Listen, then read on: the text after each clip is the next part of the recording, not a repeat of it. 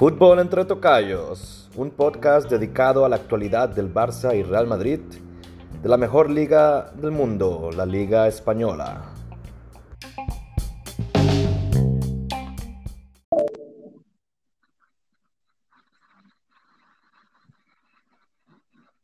Bueno, buenas noches. Eh, estamos en el podcast Entre Tocayos. Hoy tenemos un episodio bastante interesante por qué comentar. Vamos a tener varios ah, temas a seguir. Eh, por ejemplo, vamos a hablar un poco de lo que fue esa victoria del Real Madrid contra el Español.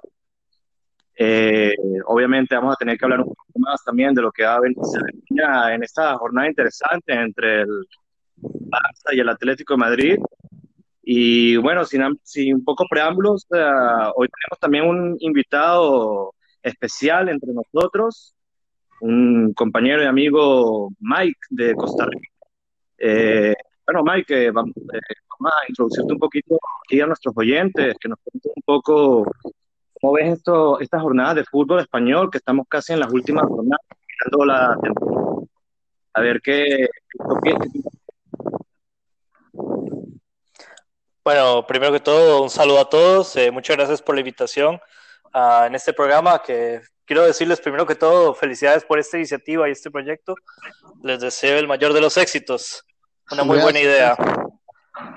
Aquí para los consumidores de, de podcast en las plataformas digitales.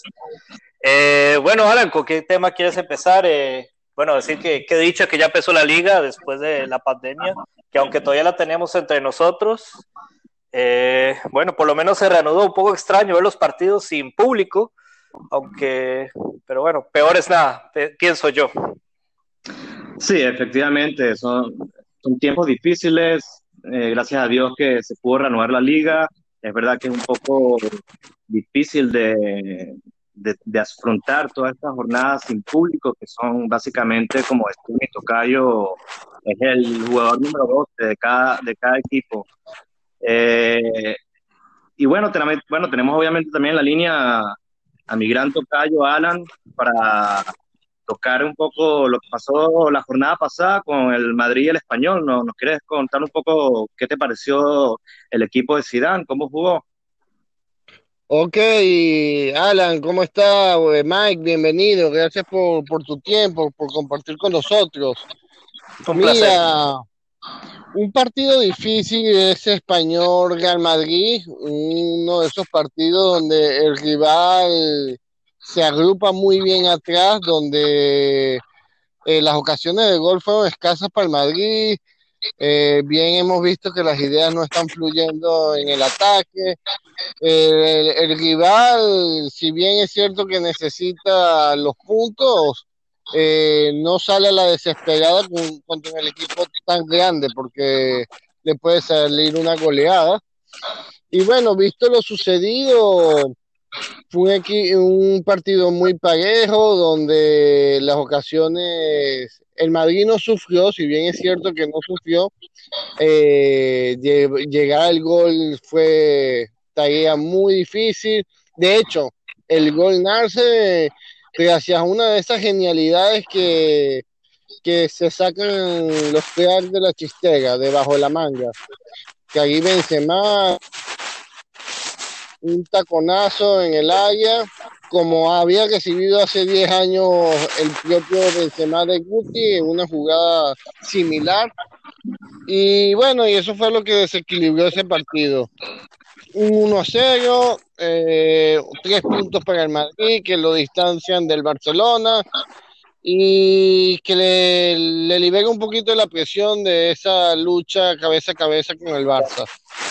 Sí, efectivamente, el Madrid estuvo muy flojo. Zidane, es verdad, es cierto que hizo ciertas rotaciones en el, en el encuentro porque tiene que darle descanso a, a uno de, de, los jugadores que más de la plantilla como es Vinicius y, y un jugador que, que, vino con la esperanza para el madridismo de hacer cosas grandes, sigue sin tener sus grandes noches en Madrid. Me refiero justamente a Eden Hazard, que, que sigue sin, sin, contentar a los madridistas, sigue sin brillar. Y, y bueno, sí, el Madrid jugó contra, hay que recordar que el Madrid jugó contra el colista de la liga, que está prácticamente al borde del descenso. Y, y, bueno, está bien, Madrid se lleva los tres puntos, está ahorita distanciado sobre el Barça con dos, más el abraje que tiene a favor de, de la victoria que tiene contra el Barça. Y bueno, yo creo que esta jornada va a ser bastante interesante y decisiva para que se decida quién va a ser el ganador de esta liga un poco atípica, ya que el Barça juega el día de hoy contra el Atlético Madrid, un Atlético Madrid que viene bastante inspirado con el Cholo, donde han ganado los tres uh, encuentros de manera consecutiva. Es verdad que también un poco sin convencer, sufriendo en la última jornada contra la casa. Y bueno, vamos a empezar a, a, tocar un poco el tema de lo que va a ser ese encuentro bastante interesante entre el Barça y el Atlético Madrid, donde se incluso se dice que si el Barça no gana esta jornada, el mismo Setién puede irse a la calle. No sé qué, Mike, no sé si qué piensas tú, cómo ves el, este partido difícil entre el Barça y el Madrid. Claro, quería agregar una acotación, bueno, sobre el partido pasado, eh, ustedes lo dijeron todo, pero quisiera agregar eh, y recalcar lo que, que, dijiste, Alan, de Eden Hazard. La verdad, esos 100 millones que pagó el Madrid el verano pasado no se ven. La verdad, no le está quedando grande el número 7 de, del Madrid. Y otra vez lo salva una genialidad de, de Karim Benzema. Y no solamente Eden Hazard, yo creo que también se espera más de Vinicius, que también cuando llegó con esa magia como Ronaldinho cuando empezó en sus mejores momentos, tampoco lo vemos. Eh, y con respecto al partido del Barça Atlético, eh, pues es un duelo eh, interesante, vamos a ver, o sea, los dos equipos quieren ganar, o sea, el Barcelona, yo estoy seguro que ahora, de verdad, aunque no lo siento muy motivados o como más decaídos, van a tener que ponerle mucho esfuerzo y no perder ningún otro punto para seguir la lucha por el primer lugar. Porque el Madrid, como va, que lleva cinco partidos seguidos ganados, esta lucha hasta el final no se sabe quién va a ser el ganador. Yo todavía no lo tengo claro. Eh, hay que recordar, Mike, eh, bueno, la verdad que sí, eh, se hizo una inversión fuerte por Eden Hazard, es un nombre importante en el fútbol europeo, pero él ha tenido tres momentos, tres hincapié en, durante la temporada. Eh, llegó bajo de forma, eh, no pudo empezar con sus compañeros, tuvo que hacer una pretemporada aparte en solitario para ponerse a tono. Y cuando mejor mostrabas una cara, se lesionó. Nuevamente volver a empezar y luego otra lesión contra el Paris Saint Germain Champions. Y bueno, todo eso ha perjudicado. Eh, si bien es cierto, se espega mucho de él, también sabemos la clase de jugador que es. Si no va a ser esta temporada por los tropiezos, por la pandemia, por todos los palones que ha tenido, yo creo que Eden Hazard está llamado a dejar pinceladas y, y, dejar su nombre en el Real Madrid. Al igual que Vinicio. Vinicio es un muchacho que todos los compañeros cuando les hacen entrevistas eh, tienen como la, resaltan la cualidad de él de, escuchar, siempre está pendiente de los tips, de los consejos, y eso es muy importante, sobre todo viniendo de un jugador carioca que, que a veces vienen con ese fútbol en la sangre, con, con ese, no sé, esa calidez caribeña, no, él viene tranquilo, sin creerse mejor que nadie, y tratando de aprender de, de, los jugadores que están a su alrededor. No, efectivamente, y bueno, y bueno. Sí, Mike, adelante. Sí, no, eh, quería agregar eso de Vinicius. Yo no sé si ustedes se acuerdan cuando Vinicius debutó en un partido contra el Milan, no sé si fue hace un año, en un partido de la Copa de Santiago Bernabéu, que entró de cambio y derrochó magia. Yo ese partido me acuerdo muy bien, yo decía, este muchacho va a ser mejor que Ronaldinho, pero no lo ha demostrado. Desgraciadamente por él, porque talento tiene, te sobra. Igual Rodrigo, sí. el otro brasileño. Veremos qué pasa con el tiempo, a ver si les da más chance y que lo dejen librarse, soltarse la cancha y que muestren la magia. Y bueno, Trocayo, para salir un poco de lo que es el Real Madrid, que yo sé que estás muy contento con esa victoria que tuvieron la semana pasada, porque vamos a hablar un poco del tema del Barça Atlético de Madrid, que es un partido, como digo, bastante interesante y que a mi parecer creo que es el partido que va a decidir el ganador de la liga. Es, el partido incluso de la jornada. todos los ojos van a estar puestos en ese partido. Este, lamentablemente para el Barça eh, hay mucho ruido en torno a la directiva, en torno a las decisiones. Este, estamos hablando si el Barça va a venir concentrado con, con la mente 100% puesto en, en el partido y fíjate, ya hay un jugador de esos llamados a que iba a ser llamado a ser el, futuro del Barcelona que ya no van a poder contar con él. Arthur ya pertenece a la Juventus desde el día de hoy. Claro, pero es verdad que sí, bueno, de hecho incluso habíamos hablado en los episodios anteriores que se hablaba mucho de esa salida de Arthur a la Juventus, eh, que se hizo efectiva el día de ayer, a la, a la vez que se hizo efectiva la transferencia para el Barcelona de Pjanic, pero que son transferencias que van a ser efectivas a final de temporada. Es decir, que Arthur uh, está 100% a disposición del Barça, pero obviamente hay que saber en qué, en qué estado se nota, en qué estado anímico se nota el jugador con el Barça.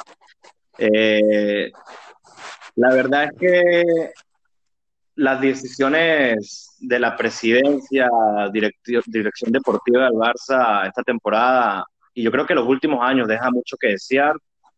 Menos mal que ya les queda nada más un año y ya podremos comenzar un poco de cero. Y, bueno, como te digo, se, se, escuchan muchos rumores de, de, que esta misma semana el Barça no hace nada contra el Atlético de Madrid el Villarreal. Septiembre va va a haber los últimos días eh, como, como manager, como, técnico del Fútbol Barcelona. Y se habla de que Xavi podría reemplazarlo, un grande del Barcelona. Sí, efectivamente, de hecho, se, llega escuchando mucho ese rumor desde todavía desde enero cuando destituyeron a, Ernesto Valverde, pero el mismo Xavi negó, no negó, pero dijo que como que no era su momento en ese entonces para venir al Barcelona, porque él quería tener un proyecto, comenzar desde cero, él quiere también tomar decisiones en el, en el equipo de qué jugadores se quedan y qué jugadores deben venir al equipo. Y, también se volvió a escuchar otra vez ese mismo run run, ¿no? De, que Xavi puede venir al Barcelona, pero yo sigo pensando que, que, este no es el momento para que Xavi llegue. Xavi tiene que empezar desde cero en una temporada donde él tenga que tomar decisiones. Va a tener que tomar muy difíciles decisiones porque es cierto que él, él jugó con Messi, ¿no? hace, ¿qué? hace como dos años atrás, Xavi estaba jugando con Messi en el Barcelona. Entonces, eso va a ser una tarea muy difícil de, de coachear a, un amigo como es Messi y que, y que, bueno, que viene siendo uno de los mejores o para mí el mejor jugador del mundo en estos momentos. Y no solo Messi, medio equipo jugó con, con Xavi Hernández. E, esto es un equipo muy, muy desgastado ya. Este, eh, no sé si el término avejentado entra en, tiene mucha calidad. Es un equipo que por favor, está peleando la Liga Española todavía a estas alturas, equipos que sacan los resultados, este, tienen astucia, tienen viveza, como vimos el gol de, Luis Suárez la jornada pasada, una pillería de, de Messi, lo vio desmarcado, le un centro de la cabeza perfecto dentro del área. Pero sí es cierto que Piqué ya es un hombre que está con su mente en sus negocios, con la Copa Davis, eh, Messi hmm. ya está en sus 33 años. Este, bueno, eh, medio equipo jugó con Xavi Hernández. Luis Suárez ya es un hombre que viene una lesión, ya, ya está pisando también los 33, 34 años.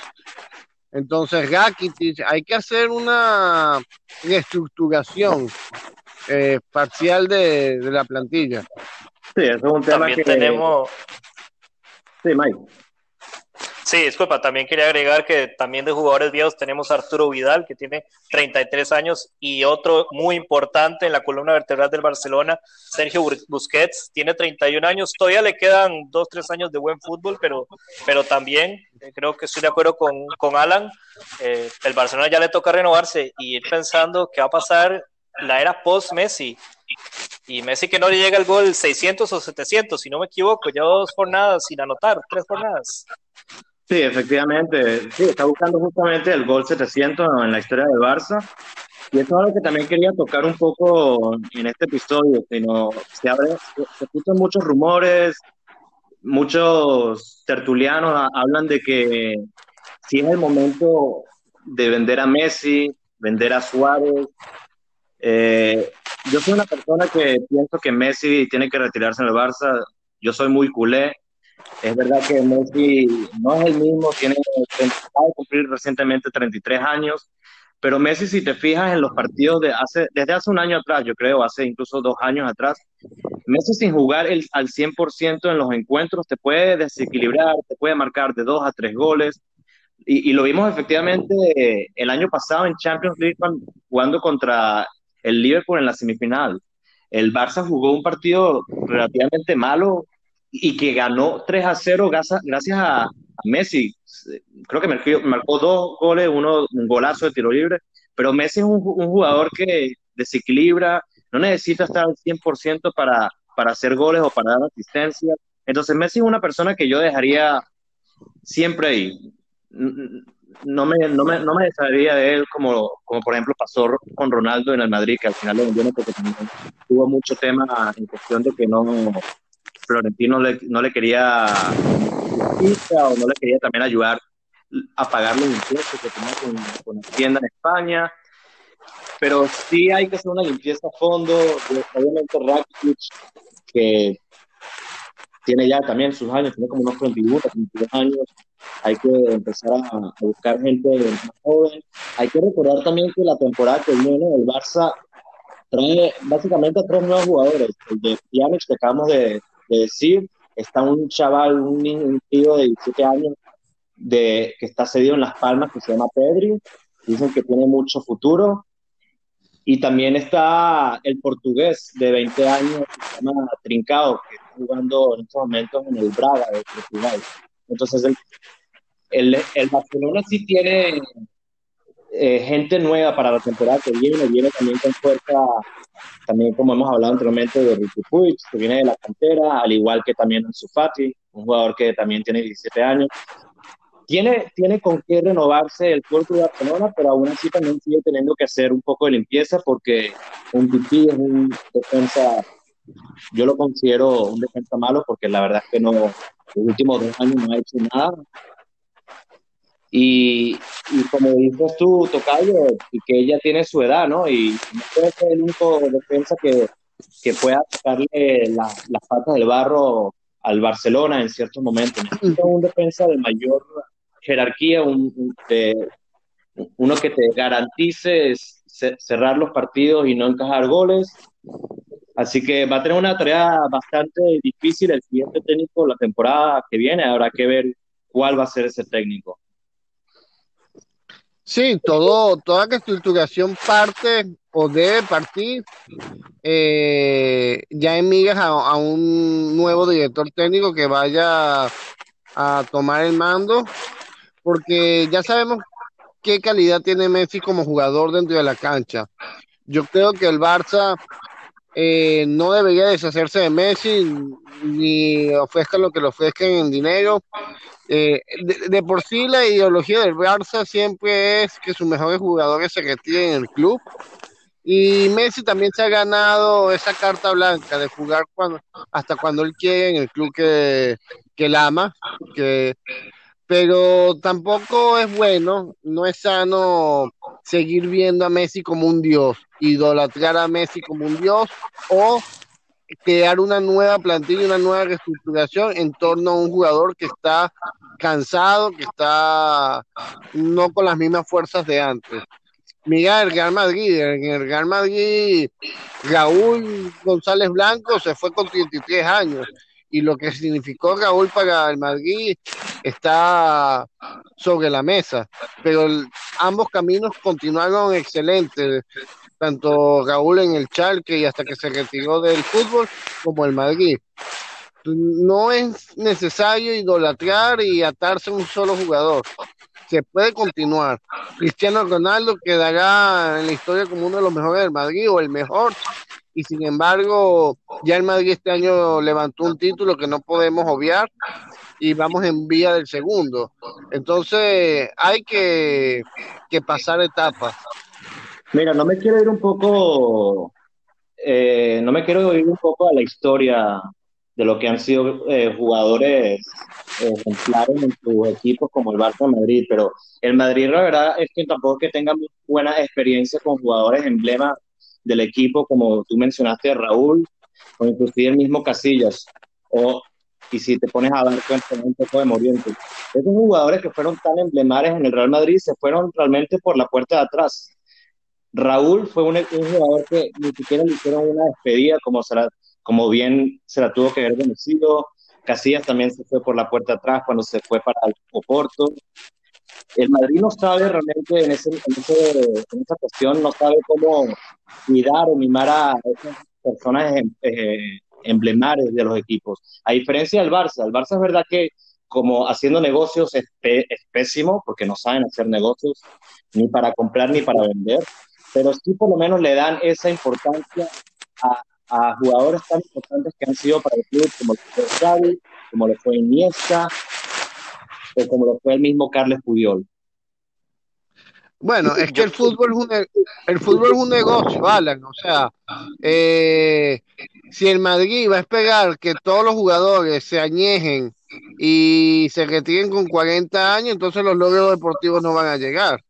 O sea, yo respeto la ideología y, y la manera de actuar del Barcelona con, con ciertos jugadores, pero no también el Barcelona ha caído en lo mismo. Víctor Valdés, un arquero que los mejores logros del Barça llegaron con Víctor Valdés, también se tuvo que ir. Después, o sea, casos de casos hay, pero no podemos pretender que todos los Fernando Hierro, los Manolo Sanchís se retiren en, el Real Madrid. El Madrid tiene demasiados jugadores, eh, alimenta muchos clubes en Europa, porque también tiene jugadores de cantera, que lo hablábamos en el post pasado, y no todos llegan, pero también hay que abrir espacio para que vayan renovando la plantilla, porque si no los logros es muy difícil contra los equipos, estos nuevos clubes petrodólares como Manchester City, Paris Saint Germain. Esa, esos grandes retiros y esos homenajes a jugadores, poco a poco, pienso yo, se van a ir reduciendo. Bueno, quisiera agregar eh, con lo respecto a lo de cuando se fue Casillas y cuando se fue Raúl. Si mal no recuerdo, cuando Raúl se fue, fue porque llegó Ronaldo, tenían que darle las siete. Y cuando se fue Casillas, querían a De Gea, pero le salió al revés y se tuvieron que conformar con Keylor, que luego les dio tres Champions. No lo digo por ser costarricense, lo digo por hechos. pero volviendo al Barcelona también, eh, un jugador que me ha decepcionado, Grisman. Grisman, la verdad, para lo que costó también, para lo que jugaban en, el Atlético de Madrid, que le va a tocar enfrentar a su ex equipo hoy. Eh, no sé, como que qué lástima, qué desperdicio de jugador. El Atlético era jugador indispensable. Aquí el Barcelona pasó a ser un segundo plano. Y otro jugador del Barcelona que yo le veo futuro es Carles Pérez, este canterano catalán, que si le diera más minutos, más juego, yo creo que podría despegar también. Bueno, eh, Griezmann es un jugador que hay que entender que cuando está en el Atlético Madrid es la estrella del equipo. Y a pesar de que el Cholo Simeone le da importancia a todos los jugadores por igual y no realmente a una estrella que lo, lo rodea de varios jugadores buenos, como lo es en el Barça con Messi, cuando, cuando Griezmann viene al Barcelona, primero pasa un año donde al principio el Barça lo quería traer, se arma todo este lío donde pone eh, Piqué, empieza a por las redes sociales que, que venga, todo esto, el revuelo que se hizo para que Griezmann viniera hace un año atrás, que al final viene y renueva con el Atlético Madrid para también reduciéndose la cláusula. Y de hecho se, se, dice que también todos los grandes pesos pesados como Messi eh, querían que Griezmann viniera ese año y no viene. Y justamente un año después que, se armó todo eso, ahí sí llega Griezmann, el Barça paga los 120 millones de la cláusula, pero, pero ya Griezmann llega un poco marcado de esa de esa pillería que, que tenía Griezmann con el Atlético de Madrid como para ganar un poco más de dinero en los últimos años Y también viene un equipo donde la estrella sigue siendo Messi. Él no es la, no llega siendo estrella. Griezmann llega con las esperanzas de que los frutos que los mismos frutos que hizo con el Atlético de Madrid los iba a hacer con el Barcelona y eso no ha sido porque porque precisamente no le el, el fútbol no rodea sobre Griezmann sino rodea sobre Messi.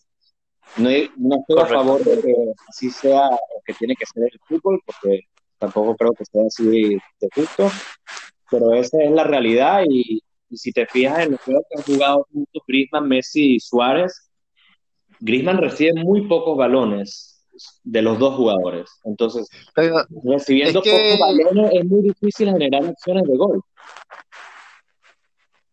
A, a Griezmann le está pasando que no se halla en el campo con, con estos jugadores como Suárez, Messi, que se entienden con la mirada.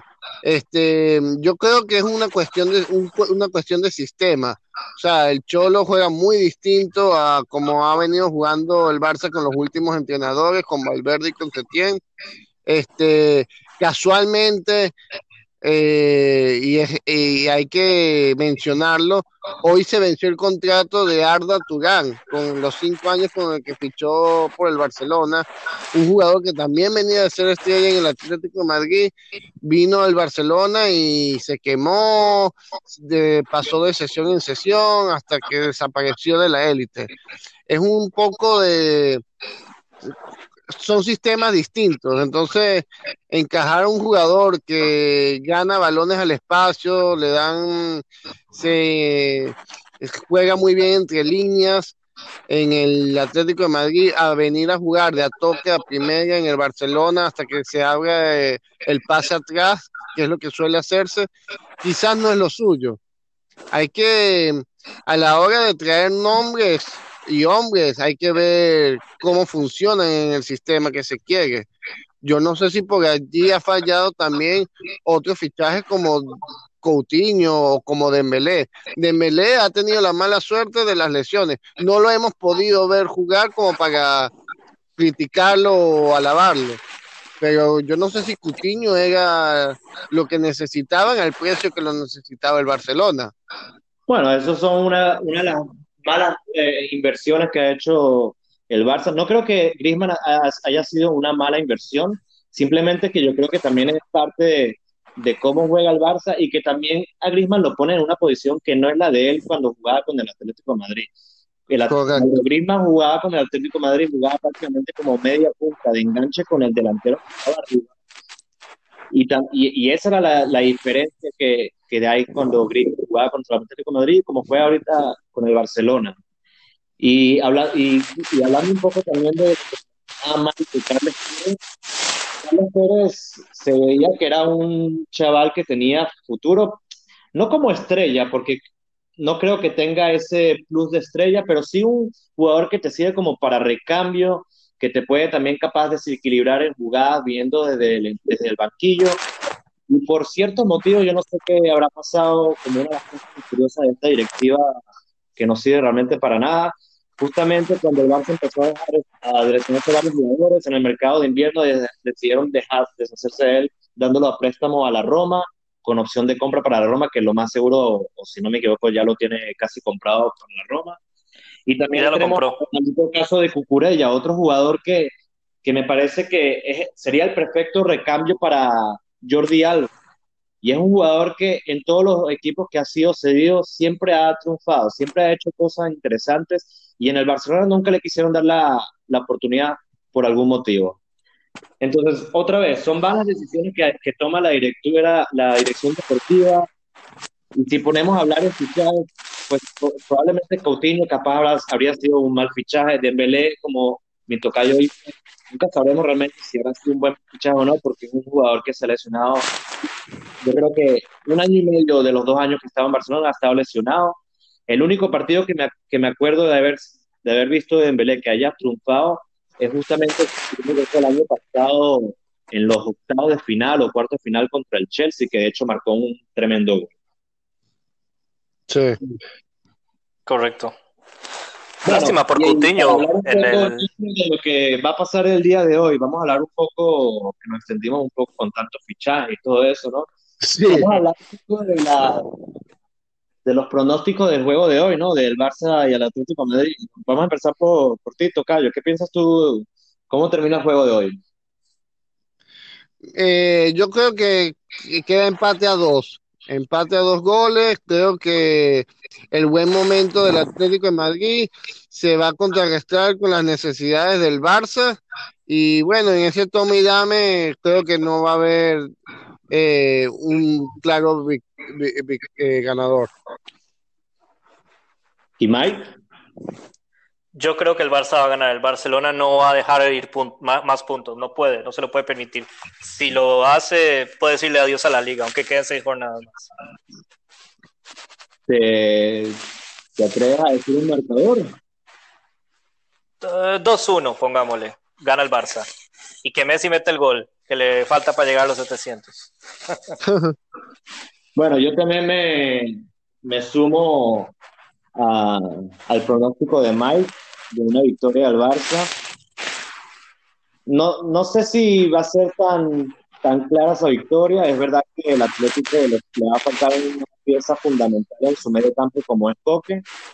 Y capaz por ahí el Barça puede tener un poco de, ventaja. Yo creo que le voy a dar un 1 un, un triunfo muy sufrido al Barça y, y, también le voy a dar un gol de, de Messi de tiro libre.